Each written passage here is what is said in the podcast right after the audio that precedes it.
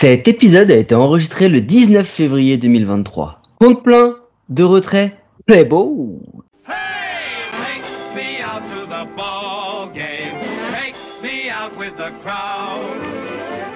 Some peanuts and cracker jack.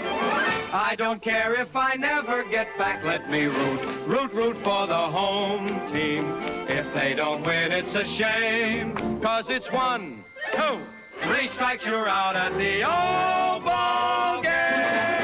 30 équipes, deux blaireaux et un podcast par jour. C'est l'épisode 9, c'est présenté par moi, Mike, et le président fondateur du Hate Club de Derek Jeter. Comment ça va Guillaume? Ça va, mais c'est pas moi le président fondateur. Moi, je ne suis qu'un membre éminent, mais je pense que c'est toi le président fondateur du club.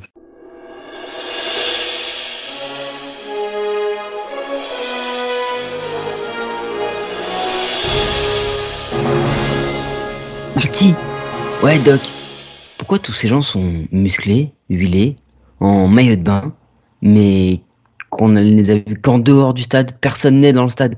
Eh ben personne n'est dans le stade parce que nous sommes chez les Miami Marlins et il y a plein d'autres choses bien à faire à Miami plutôt que d'aller voir une équipe qui n'a posté que 69 victoires pour 93 défaites, l'un des pires line-up offensifs de la ligue.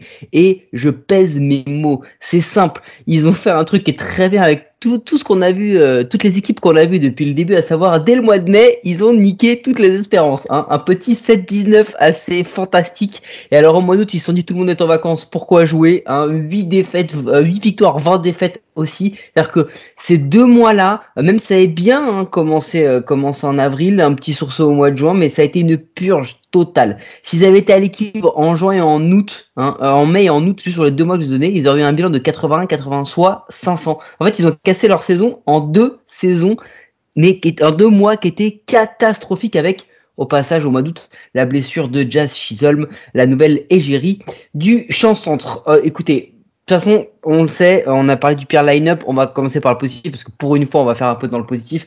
Miami, c'est le paradis des starters, les gars. Bon, c'est plus compliqué pour le bullpen, mais c'est quand même le paradis des starters. Ils affichent la huitième ERA, septième whip, euh, neuvième K par nine, cinquième hit par nine, dixième home run par nine. C'est un truc de fou pour euh, une équipe qui, qui est en vrai flinguée, hein, mais qui a un starting pitch, euh, pitching, on l'a déjà dit, qui est assez fou. Et en, tête de gondole, hein, euh, l'idole, des jeunes, Sandy Alcantara, 8 de WAR, 178 d'ERA+. Il a lancé 228,2 manches. 228,2 manches, dont 6 complete game, 1 shutout, ERA à 228, 207 K. Pour voilà, hein, euh, All-Star Cy Young, dixième au titre de MVP, un vrai ace comme on les aime, et on se demande combien de temps il va rester là-bas.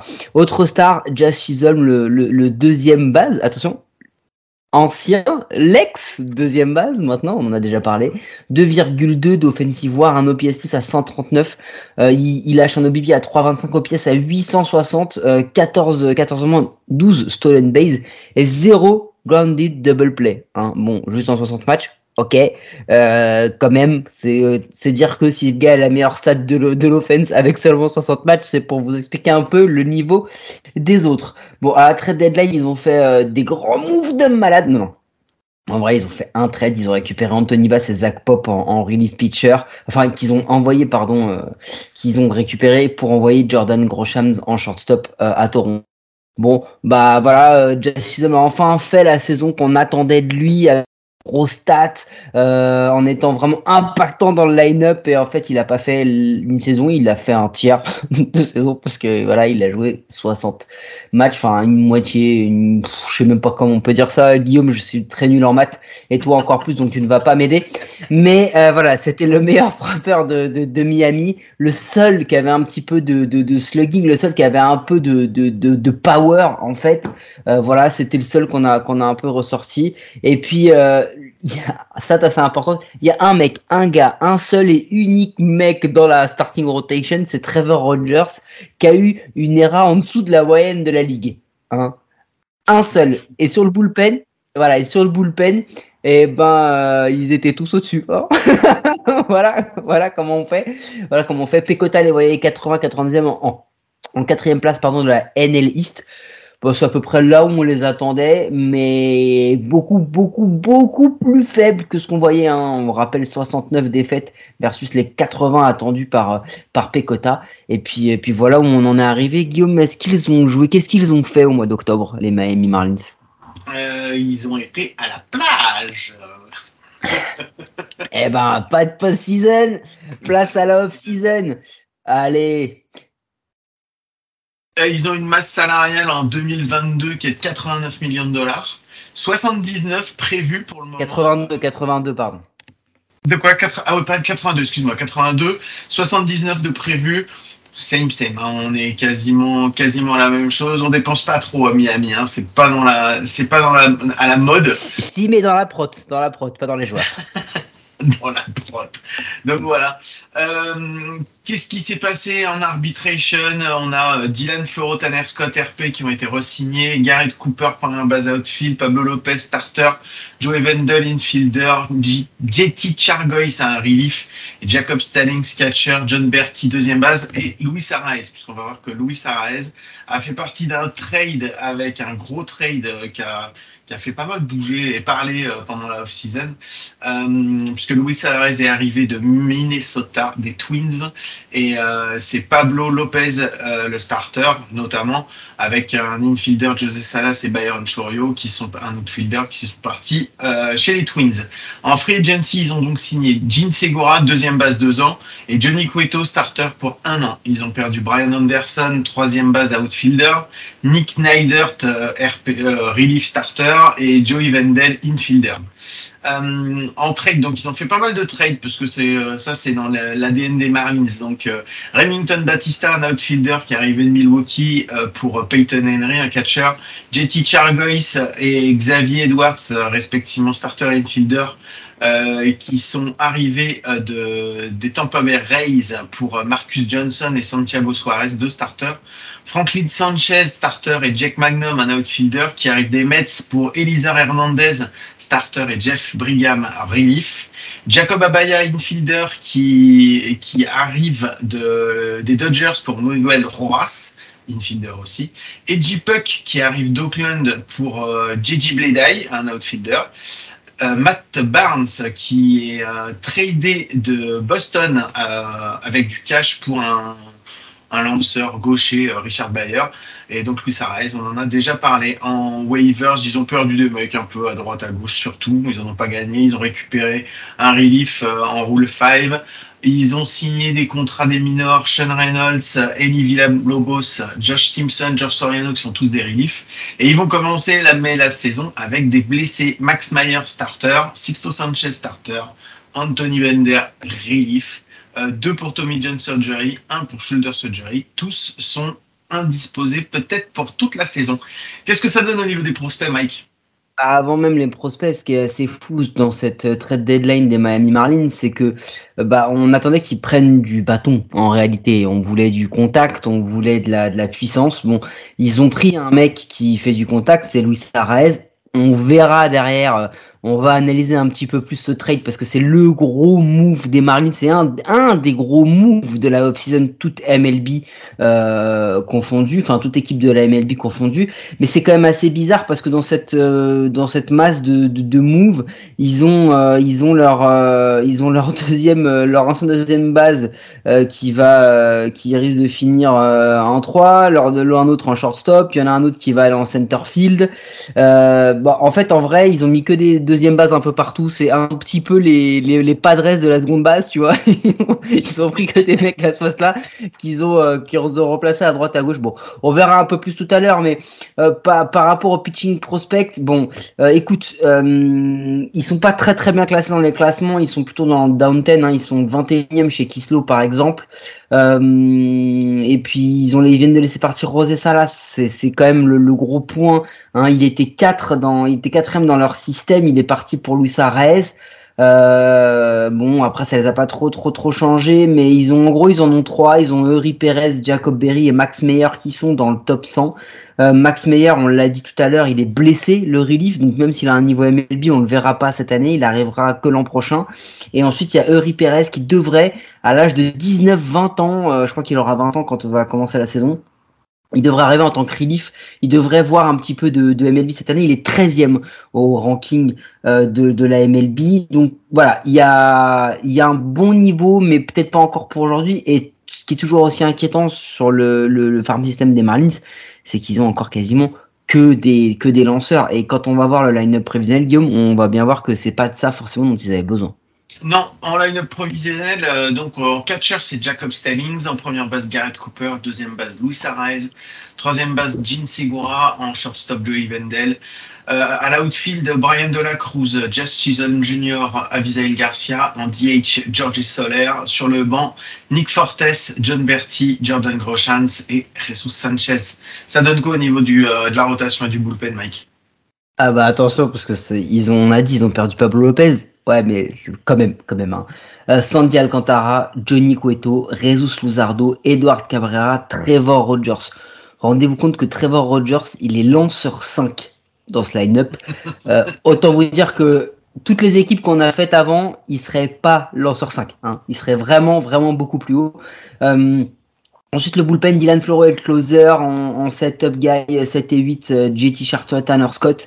Et ensuite, en profondeur de bullpen, Matt Barnes, Steven Ockert, euh, Tommy Nance, Nick Enright, Iwaskar, Brazo, A.G. Puck.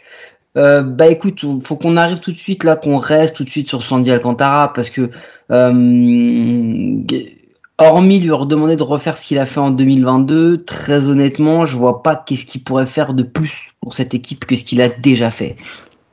Non, c'est compliqué. C'est, il est MVP et en plus vraiment, euh, vraiment, il fait une saison formidable quand tu, un mec qui fait six complete games. Quand tu sais le nombre de, de lanceurs qui font des complete games sur une saison, bah, il y en a de moins en moins quoi, des starters qui font des complete games. Donc euh, il a vraiment tenu le truc euh, à bout de bras. Il a été impressionnant du début à la fin. On l'a vu bien commencer. On savait, on se demandait si ça allait bien terminer ou pas. Et finalement, il a réussi à tenir tout du long. Ah, c'est vraiment c'est c'est l'ace de la franchise, c'est l'ace de la division, c'est l'ace de, de la conférence, c'est ce que tu veux quoi. C'est c'est c'est le joueur qu'ils ont, c'est l'emblème l'emblème de Miami quoi pour le moment. Bah, bah, ce qui est fou dans ces stats de Sandy Alcantara, c'est que 6 complete games, c'est le total de des Rays depuis euh, 1997, hein, des complete games, puisqu'on sait ils n'ont plus de starter. Mais euh... non mais ce qui, est, complètement fou euh, de la part de Sandy Alcantara, c'est qu'il symbolise en fait euh, toute la frustration que peut parfois nous apporter le, le les Miami Marlins parce que c'est l'un des top top top lanceurs. Si tu le fous dans une équipe qui joue la post-season, euh, on l'a pas vu encore en post-season, mais il y a fort à parier que si on devait faire du bras, bras ou pas bras, on mettrait en jeu en disant qu'il va être énorme et il a été incroyable mais euh, aujourd'hui il n'est pas le, le, la seule star, il n'est pas la seule star, et il y a une autre star mais qui vient d'arriver, c'est Luis Arraez, qui a eu le batting title en American League en 2022, donc le, le meilleur euh, le meilleur batting average, euh, qui a mangé d'ailleurs euh, la, la, possible triple crown de, de Aaron Judge sur, sur cette stat. Euh, on attend de lui qu'il qu soit le, le, le, leader parce que bah c'est celui qui a le meilleur average. On sait qu'il a pas forcément de puissance, donc on va lui demander d'aller en base. Euh, il contacte, ok, mais sans déconner, c'est un joueur, c'est un gros risque que prennent les Marlins parce qu'en plus pour le retour il lâche Pablo Lopez et ça c'est un point très important parce que Pablo Lopez c'était un 2 qui a eu quelques hauts et bas peut-être l'an dernier, mais qui est un excellent excellent lanceur. Euh, et Pablo Lopez, euh, il comment dire, il, euh, il, apportait encore une sécurité sur, sur Sandy Alcantara. T'avais quand même un one-two punch qui était assez fou. Mais là aujourd'hui, Arez, ok, il a du contact, mais il est quand même souvent blessé. Euh, ses stats le, le, prouvent. Il a zéro power, mais attention, il défend très très mal. C'est-à-dire que tu vas laisser partir un mec qui potentiellement est un gold glove en la personne Jazz Chisholm au poste de deuxième base pour un gars qui sait pas défendre. Il a une defensive war à moins 10-1. C'est pas, euh, c'est pas genre je fais une erreur ou deux c'est genre moins 10 1. C'est-à-dire que toi, Guillaume, je t'aligne, peut-être même tu fais mieux. J'en suis pas sûr. Non, mais c'est Non, mais j'en suis sûr que non aussi, mais. C'est clairement pas ça. Le, la c'est pas pour la defense qui vient le chercher. En fait, le truc, c'est que effectivement, il a zéro en power, mais c'est euh, c'est une machine. C'est une machine à te prendre des bébés, c'est une machine à te mettre des hits. Euh, il va pas, il va faire. C'est vraiment, tu sais, c'est c'est du c'est du baseball à l'ancienne, quoi. C'est du contact. C'est du contact. On met en jeu et on, on, on, place dans les trous là où il n'y a pas la défense. Donc euh, après, c'est plus un si tu veux, euh, les, les Twins ils avaient beaucoup fait jouer en première base parce que bah, à ce moment-là ils avaient ils avaient de la place là. Mais euh, moi je l'aurais plus vu en DH. Maintenant c'est vrai que quand t'as Georges Solaire aussi dans ton équipe, c'est compliqué. Euh, il, faut que tu choisisses qui euh, tu vas mettre sur le terrain euh, pour défendre entre Georges Solaire et Louis Arraez. C'est un peu compliqué dans les deux cas. Donc euh, donc voilà. sûr. Ouais, bah, bah dans l'idéal, tu mets, tu mets personne. euh, mais c'est vrai que George, non, mais George Soler, c'est un, c'est un vrai problème parce que c'est finalement c'est un mec qui dans, dans sa carrière, tu sais, il me fait penser parfois un peu à, à du Jock Peterson ou du Kyle Schwarber. C'est-à-dire que c'est des mecs quand ils chauffent, ils sont mais inarrêtables, ils sont exceptionnels. Par contre, quand ils sont pas chauds, c'est un vrai trou que t'as quoi. Parce que tu sais pas où les placer et le principe d'un c'est qu'il soit très très fort au bâton et si lui il a un slump bah derrière de l'autre côté il t'apporte rien en fait défensivement parlant.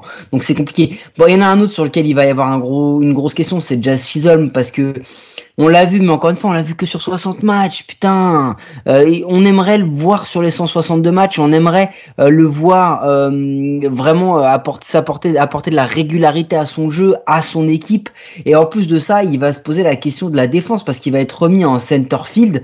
Ok, il a les qualités pour être un top 5 de la MLB à ce poste, qu'on on en est tous à peu près convaincus.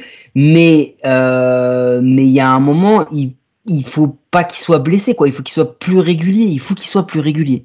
Non, c'est clair. Nous, on l'a tarté un peu dans les épisodes parce que on s'est moqué un peu de sa façon de se comporter et, euh, voilà. Mais bon, c'est un jeune et tout, et donc bon, ça m'a un peu de. C'est un peu drôle.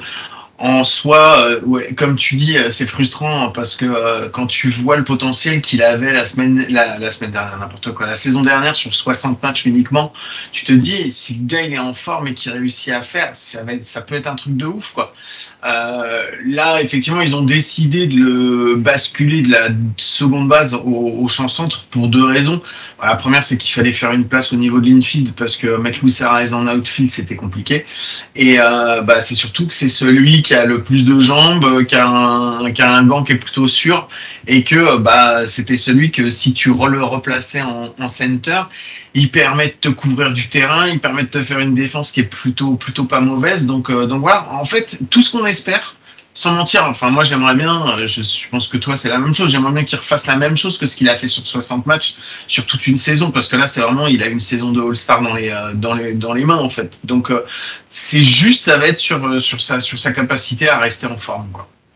Bah, Il y en a, il y en a d'autres qui ont plein de, qui ont plein de, de saisons de All-Star dans, dans les mains. C'est, c'est, c'est le reste de la rotation en fait, parce que euh, Johnny Cueto, bon, il commence à pas trop rajeunir, on le sait, euh, mais comme on l'a dit, s'il refait ce qu'il a fait en 2022 avec une WAR à 3,5 et une ERA à 3,35, franchement, c'est gagné. Enfin, le pari, il est gagné pour les Marlins. Ce sera déjà assez énorme, parce que derrière, ce qui est incroyable, c'est que euh, ce qu'on affiche là, c'est les, les, les starters 3, 4, 5, c'est 25, 24, 25 ans. Jesus Luzardo, pardon, qui était un ancien, euh, qui était un former top pitching, pitching prospect, pardon, qui a affiché une WAR à 2, avec 120 strikeouts et une ERA à 3,32. Euh, euh, Edward Cabrera, 2,1 WAR, pareil, 3,01 d'ERA. Trevor Rogers, s'il nous refait ce qu'il a fait en 2021 où il avait une WAR à 3,5, une ERA à 2,64, il avait, il avait lancé 157 strikeouts. Tu te rends compte que ces gars-là, c'est les, c'est les starters 3, 4, 5. Et ils viennent derrière Alcantara et derrière Cueto. Et ces deux gars en plus, Alcantara et Cueto, si en forme, si euh, vraiment, euh, on va dire en, san- en santé, comme on dit, euh, en bon français, euh, si, si ces gars, si ces gars-là euh, lancent comme ça, ils vont manger des manches, donc ça laisse plus de possibilités aux autres. Donc cette starting rotation, c'est un, c'est l'as de pique qui trèfle ton cœur. Oh là là, bravo. Euh, non, Inversé, hein. Cu- Cueto, quand ils vont le chercher, ils savent très bien ce qu'ils font. Ils viennent le prendre parce qu'ils savent que c'est un mec qui va te. Tu peux te le mettre dans ta rotation. Quand t'as des jeunes, c'est un mec qui va t'ancrer quand même une rotation. T'as pas besoin de le mettre en ace. Tu le mets en deuxième, c'est bien. Et ils savaient qu'en faisant ça, ils allaient pouvoir récupérer euh, Pablo Lopez. C'était. La monnaie d'échange qu'ils allaient avoir pour pouvoir mettre quelqu'un, euh, quelqu'un, un, un, bâton intéressant. Donc voilà. Donc ça, je me fais pas trop dilu, je me fais pas trop de soucis là-dessus. Il y a une autre chose en fait qu'on n'a pas dit aussi dans les stades de 2022. Ils étaient deuxième en stolen base sur toute l'équipe. Euh, il va falloir qu'ils continuent à miser là-dessus parce que clairement, c'est pas parce que tu mets un mec, euh, un, un bon bâton euh, qui va avoir du, enfin, il va pas pouvoir, enfin, Louis Arès, il va pas pouvoir te tenir le truc à lui tout seul, quoi. Donc il va falloir avoir des mecs qui vont aller en base et qui vont courir et qui vont voler. C'est c'est la chose après euh, qui, qui va pouvoir leur faire tenir. Après il y a la question qu'on se pose et je pense que tu te la poses comme moi, c'est sur Jean Segura parce que Jean Segura il fait une euh, il fait une bonne saison l'année dernière avec les Phillies, il fait des bons playoffs. Mais euh, avant, il vient quand même de trucs, c'était un peu plus compliqué. Donc, qu'est-ce qu'il va faire en fait cette saison, quoi? Ouais, ouais, et juste pour revenir sur le côté des stolen base, il y, y a un élément important, c'est que le changement de règles devrait, enfin tous les changements de règles devraient favoriser le, les vols de base. Donc clairement, cette équipe, elle a le line-up pour faire ça. Le seul problème, c'est que les gars qui sont de très très bons euh, voleurs de base, euh, que ce soit les, les John Bertie euh, ou autres, bah, c'est pas forcément les mecs qui vont régulièrement en base. Donc ça, c'est un souci qu'il va falloir corriger. Jin Segura, bah Jin Segura, c'est pareil, ils le prennent, il a, il a déjà 33 ans, il a 10, 10 saisons de MLB euh, à son compteur, euh, il n'est pas projeté dans, il est projeté à peine dans le top 200 des joueurs de MLB, hein, donc euh, c'est pas non plus, pour moi c'est vraiment un joueur de complément et je pense pas qu'ils aient parié sur lui, je pense que c'est un gars qui est venu boucher les trous. Par contre, un mec sur lequel ils ont beaucoup parié par le passé, beaucoup, sur lequel ils ont beaucoup parié sur le passé et qu'il va falloir qu'on se décide réellement de ce qu'il en est. Il, peut devenir le plus gros wadif de, de toutes ces dix dernières années, c'est Sisto Sanchez. On a revu des vidéos de lui récemment où il avait perdu beaucoup de poids, il s'était remis en forme, etc. Mais depuis sa, son, tiers de saison, puisque 2020 était une saison raccourcie, où il a été incroyable, même en post-season où il avait été exceptionnel, bah là, euh, sur un match, là, on ne sait pas trop euh, quoi attendre de lui. Mais si Sisto Sanchez revient, imaginez la gueule de la rotation. Imaginez le fait que ça leur laisse encore une piécette pour aller peut-être refaire un, trade à la trade deadline pour récupérer un frappeur, donc pour renforcer un peu ce line-up. C'est une vraie, c'est une pièce maîtresse de la saison des Marlins euh, cette année. Et puis après, bah, bah tout simplement. Euh, on le sait, ils peuvent vendre n'importe qui, n'importe quand. On le répète, ils ont encore rechangé de manager. Hein. Skip, Schumacher, changé de bench coach, changé d'eating coach. Il y a beaucoup, beaucoup de changements dans, dans cette équipe qui pose quand même pas mal d'interrogations sur qu'est-ce qu'ils vont faire ou pas, et à ne pas oublier que euh, ça reste euh, la, la deuxième équipe que l'on fait seulement de cette division, et croyez-moi, les trois d'après, on va les faire bien plus loin. C'est pour vous dire un peu le level de la division. Non, c'est clair. Maintenant, après, avec les moves qui sont, je trouve que tu étais dans du move euh, qui, est, assez intelligent en fait sur cette euh, sur cette euh, off season. Enfin, moi, je trouve que ils ont peut-être décidé de changer un peu, d'arrêter de faire les trucs au jour le jour et peut-être de tabler. Pop, pop, pop, Guillaume, pop, pop, pop, Guillaume, tu vas trop vite parce que là, tu es déjà en train de donner les arguments pour le prono de l'équipe avec nos partenaires de Parion à tort, le seul site de paris sportif qui vous assure de perdre de l'oseille. Alors, Guillaume, pour les Miami Marlins, quel bilan, quel classement? Euh, quatrième, parce que de toute façon ils finiront pas cinquième. Euh, le cinquième, on, l'a déjà fait il y a un moment et c'est vraiment, ça va vraiment être nul. Euh, je les vois, je les, vois pas mal. Je les vois pas mal. Je pense qu'ils vont faire une saison un petit peu, euh, meilleure que, la saison dernière. Euh, je les vois plutôt dans le 60, 72, ouais, 73, 73 victoires, je pense. Ils peuvent tabler sur 73 victoires pour 80, 89 défaites, si je ne me trompe pas. Moi aussi, je les vois quatrième et moi, je les vois à peu près dans la même tranche que toi, 75 victoires, 87 défaites. Bah, l'idée, c'est simple, c'est que oui, ils ont, ils ont réussi à, ils ont réussi, pardon, à maintenir un énorme euh, starting, euh, une énorme starting rotation euh, de manière assez incroyable. Ils ont encore des choses et des, des questions qu'on se pose par rapport au par rapport au bullpen qu'il va falloir quand même fortement euh, identifier parce que même en nombre de manches lancées, passer Sandy Alcantara et, Johnny Cueto, Luzardo Cabrera Rogers, c'est pas des mecs qui vont loin encore dans les matchs, c'est encore des gars qui ont besoin de, de prendre un petit peu d'épaisseur, donc ça va être stratégique. Et puis surtout au niveau du bâton, même s'ils se sont un petit peu améliorés, c'est vrai. C'est c'est pas c'est pas encore c'est pas encore top top. Et franchement passer le 1 2 3 le Ares Segura Chisholm euh, ça va être dur hein. Ah, franchement euh, Cooper Garcia Soler Wendell de la Cruz Stallings ça va être long hein d'arriver oh, de revenir jusqu'à Luis Araez donc euh, c'est pour ça que dans cette division très très très très très compétitive je les vois pas faire beaucoup mieux Non, après, c'est maintenant, je crois que je peux le dire, mais j'ai bien aimé ce qu'ils ont fait. Je reviens là-dessus parce que c'est important. Euh, J'ai l'impression qu'il y a eu un peu un switch au niveau de la, politique, euh, de la politique de off-season de- des Marlins. On a plus un truc qui essaye d'être établi au moins sur du moyen terme. Tu sens que, ben, voilà, ils ont pas hésité à trader une de leurs, euh, ils ont pas tradé toute l'équipe. Tu vois, le, trade qu'ils font avec Pablo Lopez, il est intelligent parce que derrière, ils ont été rechercher euh, Cueto pour pouvoir le mettre la place et ça leur permettait de faire un échange pour aller mettre quelqu'un au niveau du bâton dans le line-up. Et je trouve que c'est quelque chose, c'est des stratégies, tu vois, c'est con, mais c'est pas des choses qu'on avait vues euh, depuis euh, depuis les 20 dernières années euh, chez les Marlins. Donc voilà, moi je, je croise les doigts, j'aimerais bien avec ce qu'ils ont franchement en potentiel au niveau des lanceurs, on dit que starter starting pitching is the name of the game, mais j'espère qu'un jour là, ça va tourner pour eux. Ouais, et puis sachant que mettre quelqu'un euh, au bâton euh, au niveau du line-up, c'est plutôt intéressant parce que au niveau du pitching staff, au bâton, ça sert pas vraiment à grand chose. Vous pouvez nous écouter sur toutes les bonnes applis de podcast. Et ça, c'est peut-être la seule chose sensée que j'ai dite depuis le début. N'hésitez pas à vous abonner, nous donner une note et un commentaire. Cela nous aide à rendre le baseball et notre émission plus visible en France. Et Guillaume, la question, puisqu'on est à Miami du coup, euh, est-ce que on se voit euh, demain, mañana Ah bah si c'est la question n'est pas la pregunta, et avec plaisir, on se retrouve demain, à coup sûr. Allez, à demain. Miguel bate, jaque mate. Miguel bate, jaque mate. Moss looks up and it's gone. Miguel Cabrera. Revise sus guías y acompáñenos esta noche de show. Soy Miggy, el salsero que da la pelea, demostrando que los peloteros se la crean.